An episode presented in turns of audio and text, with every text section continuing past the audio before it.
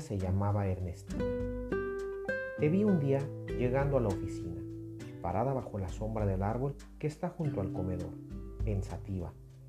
La cofia del pelo y tu bata blanca te hacían perderte con la pared, que también era de color blanco. Te miré por unos minutos. Seguro estabas descansando entre tus diferentes tareas, como yo lo suelo hacer cuando me voy por el camino más largo antes de llegar a mi siguiente actividad, como cuando lo hago para servirme agua a pesar de no tener sed o tener el garrafón medio lleno, solo para estirar las piernas y así ganarle unos segundos al reloj que avisará la hora de la salida. Te veo a lo lejos y reconozco esa mirada, mirando todo y nada a la vez. Un instante después, tu mirada se cruza con la mía. Tengo poco más de tres años en esta oficina, pero nunca te había prestado atención. Nunca habíamos cruzado palabra y nunca nuestras miradas se habían encontrado. Hasta ahora. Unos segundos bastaron para que nos materializáramos, para volvernos visibles, para saber que existíamos. Te sonrió por cortesía y levantas tu mano a modo de saludo. Tu edad se aproxima a la de mi madre. Hasta pienso que pudiste verlo Tu andar pausado y cansado. Te agachas a recoger una basura mientras arrastras el bote de basura detrás de ti. Te detienes. Tomas la escoba y el recogedor. Tomas tu tiempo en cada movimiento que haces, como pidiéndole al cielo que por ese momento no haga aire y así te deje terminar tu trabajo. Mientras tanto, es hora de volver al mío. Han pasado unos días y ahora nos tomamos el tiempo para saludarnos cada vez que nos encontramos de frente en algún pasillo.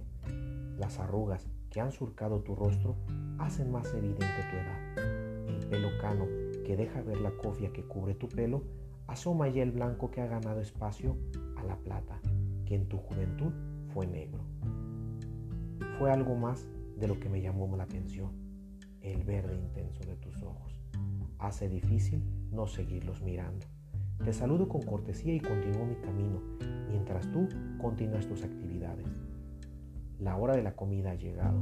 Los pendientes de la oficina no han parado y solo tengo tiempo para hacer una comida rápida si quiero salir temprano. Nos topamos afuera del comedor. Levanto la mirada y al punto que voy a hacer lo mismo con mi mano, me recibes con un grito. ¿Cómo está mi pelón? ¿Cabeza de rodilla? Sonrió por inercia. No sé si fue un saludo, más pareciera que fue una ofensa. Así que paso rápido a tu lado, buscando una mesa para sentarme. La gente que está alrededor nos mira. No los conozco. Bueno, solo algunos, pero de vista. Nunca he sido muy sociable con la gente de las demás oficinas y algunos solo los reconozco por el uniforme que portan. Me siento en mi silla. Extrañado, te echo una mirada y ahí estás, parada en la entrada con tu escoba en una mano y el recogedor en la otra, mirándome, sonriente, y puedo ver las coronas plateadas de tus dientes.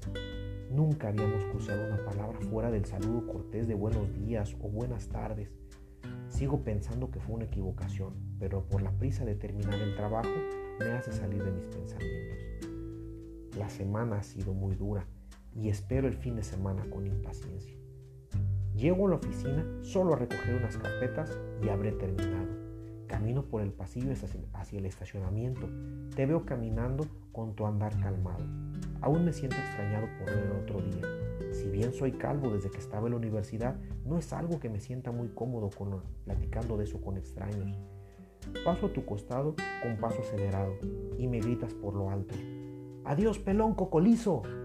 Me detengo, giro y quedo, y quedo de frente a ti. Te digo, ¿perdón? A lo que me respondes, ¿cómo está mi peloncito? Me detengo por unos instantes. ¿He escuchado bien? Pero no me siento cómodo, no me siento cómodo diciéndote algo. Frunzo el ceño y me dirijo a mi coche. ¿Acaso te he ofendido? Pienso en, en eso mientras me dirijo a la salida. Nunca he prestado, me he prestado juegos con mis demás compañeros de trabajo y mucho menos con un desconocido. Pienso que debí de haberte dicho algo, pero ya es tarde para hacerlo.